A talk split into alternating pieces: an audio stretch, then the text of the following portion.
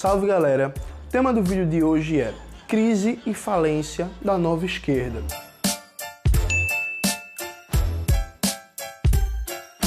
É muito comum na atualidade a gente ouvir o discurso na boca de líderes políticos, intelectuais, jornalistas, de que a esquerda precisa fazer uma autocrítica dos seus erros do passado e que é necessário fundar uma nova esquerda é necessário o novo, a novidade, fazer diferente do que no passado. Esse discurso é muito curioso, porque embora ele tenha um fetichismo pelo novo, ele deixa de considerar que esse tipo de ideologia não é bem uma novidade recente. A partir do maio de 68 francês, começa a surgir uma série de concepções teórico-políticas no seio da esquerda que vão ser o germe do que vai passar a ser considerado como a nova esquerda.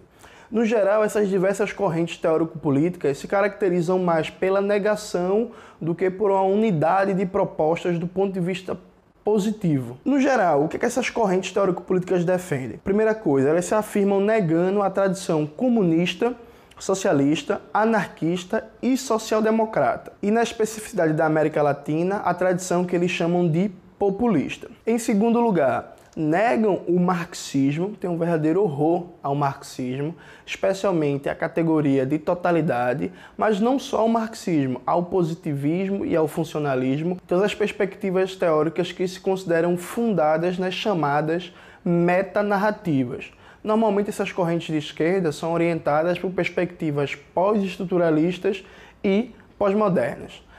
Em terceiro lugar, negam a importância do partido fazem um elogio do movimento social, do coletivo e da atuação local. Muitas vezes, atuação local descoordenada de um projeto nacional com a perspectiva unificadora. Também se colocam prioritariamente como defensores das mal chamadas minorias num combate às opressões, muitas vezes numa perspectiva liberal.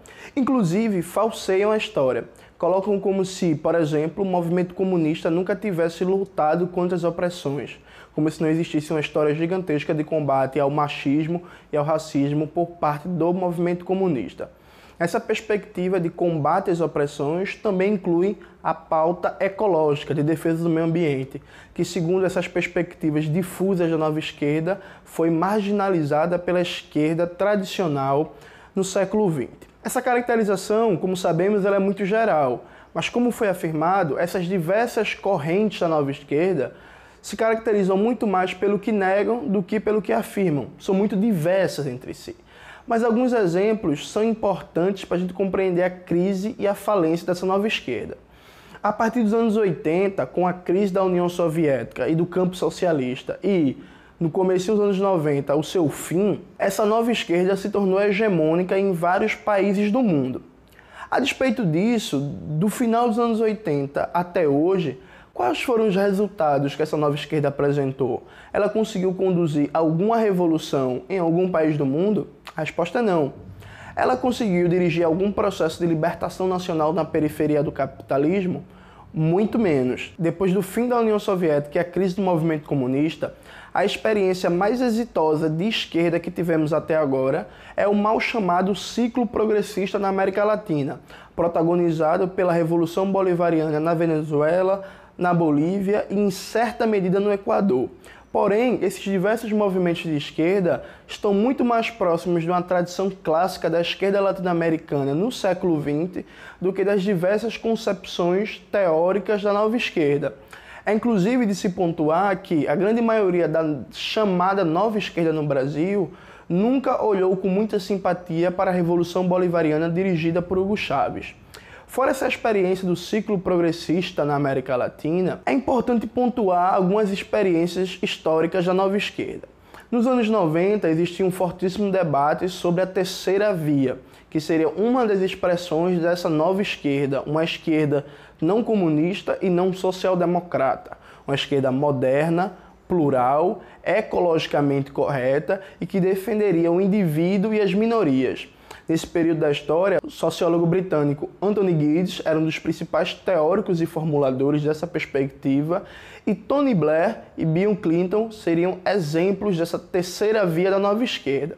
A história mostrou, porém, que Bill Clinton e Tony Blair não tinham absolutamente nada de esquerda e rapidamente os teóricos da terceira via foram desacreditados e muitos deles, como o próprio Anthony Giddens, simplesmente pararam de falar no tema. Depois disso, surge como febre mundial uma onda de novos partidos socialistas que seriam modernos, adaptados à nova esquerda. O PSOE da Espanha, o PASOK da Grécia e o PT foram os principais atores desse momento histórico.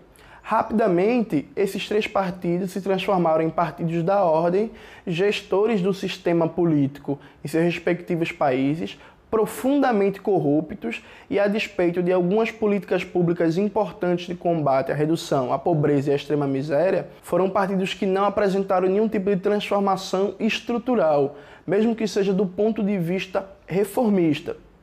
Depois da febre do PSOE, PASOK e PT, vem a febre do Siriza e do Podemos. Verdadeiro sucesso global, até pouco tempo atrás, vários intelectuais e líderes políticos faziam peregrinação até a Espanha e a Grécia, quase que num formato religioso, para descobrir a verdade revelada por essa nova esquerda que agora, finalmente, estaria dando certo. Luciana Genro, do PSOL, por exemplo, foi à Grécia tirar uma foto com Alex Tsipras e dizer: Eu sou Siriza e não é de hoje. Vladimir Safatli, filósofo e professor da USP, escreveu um artigo em 2014 dizendo que a esquerda brasileira e latino-americana precisava aprender com Siriza e com Podemos, exemplo para toda esquerda mundial. Pouquíssimo tempo depois, o Siriza se transforma num partido gestor da austeridade neocolonial comandada pela Alemanha na União Europeia e o Podemos passa nesse momento por uma profunda crise e desagregação. Não tem mais o poder de atração e o charme como antes. Depois do Podemos e do Siriza, por um curto período de tempo, a Frente Ampla no Chile foi o novo filho preferido da nova esquerda. Porém, ela foi derrotada pelo direitista Sebastián Pineira e rapidamente perdeu o protagonismo político no Chile. E mais uma vez, essa nova esquerda brasileira deixou de falar da experiência chilena. Aí vem Bernie Sanders, político de carreira do Partido Democrata, alguém que chamou muita atenção na última eleição presidencial dos Estados Unidos e até hoje tem importância muito grande no país. Embora Bernie Sanders ainda não tenha sido totalmente renegado pela nova esquerda, já existem sinais muito claros que alguma coisa está profundamente errada no âmbito da política externa, às vezes é difícil distinguir se quem está falando é Bernie Sanders ou Bush. O político do Partido Democrata defende, na essência, o imperialismo estadunidense e sua política neocolonial. Sua posição sobre a Venezuela, por exemplo, legitimando o golpe de Estado no país e a ingerência dos Estados Unidos, afirmando que Maduro é um ditador e que o processo eleitoral que reelegeu o presidente foi ilegítimo e marcado por fraudes só mostra o quanto Bernie Sanders está longe de uma verdadeira postura de esquerda que, por essência, deve ser anti-imperialista e defender a autodeterminação dos povos. Mas essa dinâmica da nova esquerda de se apaixonar rapidamente por uma experiência política e depois não falar mais do tema, não se restringe ao âmbito político. Acontece também do âmbito intelectual. Alguns anos atrás, John Holloway e sua teoria do mudar o mundo sem tomar o poder era sucesso total. Hoje, ninguém mais lembra. Faz alguns anos também, Tony Negri lançou seu famoso livro Império, onde ele criou a teoria da multidão, que seria o novo sujeito emancipatório. Hoje em dia também ninguém mais lembra de Tony Negri e da sua teoria da multidão. Mais recentemente, o economista francês Thomas Piketty foi o novo sucesso do momento. Muitos líderes da esquerda europeia reivindicaram a sua obra como o farol do programa econômico da nova esquerda. Estamos em 2019 e Thomas Piketty já não é tema relevante nos debates econômicos. A moda do momento é mais uma vez pessoas da França, Pierre Dardot e Christian Laval, com a sua teoria sobre a política do comum uma teoria fraquíssima, baseada numa série de erros históricos, crivada de idealismo do começo até o fim, que daqui a 4, 5 anos ninguém mais vai lembrar. Essa busca constante no âmbito da teoria e da política pelo novo, pela novidade, pela descoberta que enfim vai redimir a nova esquerda é um sintoma desse processo de crise e falência. É algo perceptível para todo mundo que nos últimos 30 a 40 anos o mundo ficou pior a pobreza, a miséria, a fome, a desigualdade social só crescem. A extrema-direita neofascista está em ofensiva na Europa, ganhando cada vez mais posição. O colonialismo, o militarismo e a intervenção do imperialismo estadunidense e europeu na periferia do sistema é cada vez mais violento e cruel, e essa nova esquerda não consegue dar nenhum tipo de resposta satisfatória. Por ironia da história, o único país do mundo em que, de maneira significativa, nos últimos 30 anos, a pobreza e a miséria não crescem e que a extrema-direita não tem qualquer força, é justamente na China, dirigida por um partido comunista. Uma experiência política que dá horror à chamada nova esquerda. Com isso, é claro, eu não quero negar o dado fundamental de que a esquerda chamada de clássica ou ortodoxa foi derrotada no século XX. Isso é um fato, especialmente o movimento comunista. Nós fomos derrotados. Mas antes dessa derrota, conseguimos ganhar batalhas importantes. Revolução Russa, Revolução Chinesa, Revolução Cubana, Vietnamita, Argelina, Coreana, a derrota do nazifascismo, o fim do sistema colonial clássico, a imposição às burguesias dos países centrais de níveis de concessões materiais aos trabalhadores concretizados no estado de bem-estar social. Tudo isso foram conquistas do movimento comunista, em especial, no século XX. Fomos derrotados, mas tivemos várias vitórias em diversas batalhas. A nova esquerda não conseguiu ter nenhuma vitória significativa em nenhuma batalha. Está indo de derrota em derrota, sempre procurando o novo, o novo partido, a nova teoria, o novo movimento político, e a cada nova derrota ela simplesmente deixa de lado o seu amor do momento e não busca explicar as razões estruturais desse novo fracasso.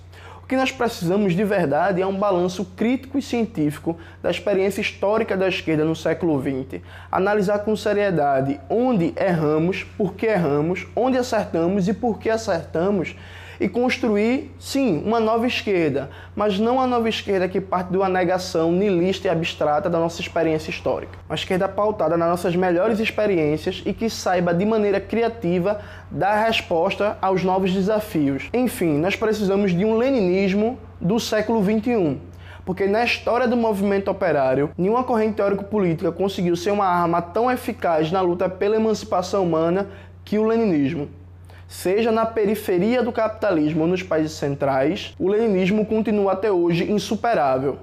O que precisamos é atualizá-lo, adequar as condições concretas de cada país e de cada região, pensar concretamente os nossos problemas, mas dentro de um horizonte teórico que até hoje é o que de mais avançado nós conseguimos produzir. É isso, galera. Espero que vocês tenham gostado do vídeo de hoje. Não se esqueça de se inscrever no canal, curtir, compartilhar o vídeo, ativar o sininho para ser o primeiro a receber as novidades do canal. Também não esquece de acessar o Revolu Show, que é o melhor podcast em linha reta da América Latina. Qualquer dúvida que tiver, sugestão de temas de vídeo, coloque aqui nos comentários. Pode comentar lá no Instagram, o Instagram é Jones Manuel. Chega lá e a gente dialoga. E até a próxima!